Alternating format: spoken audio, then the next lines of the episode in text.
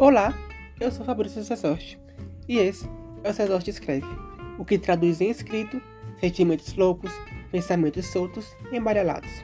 Aqui você se depara com eu na pele, o complexo, senexo da alma do ser. Vão encontrar analogia, experiências, sentimentos e empatia. Tudo louco, reflexivo, só que mais importante que é o que sente.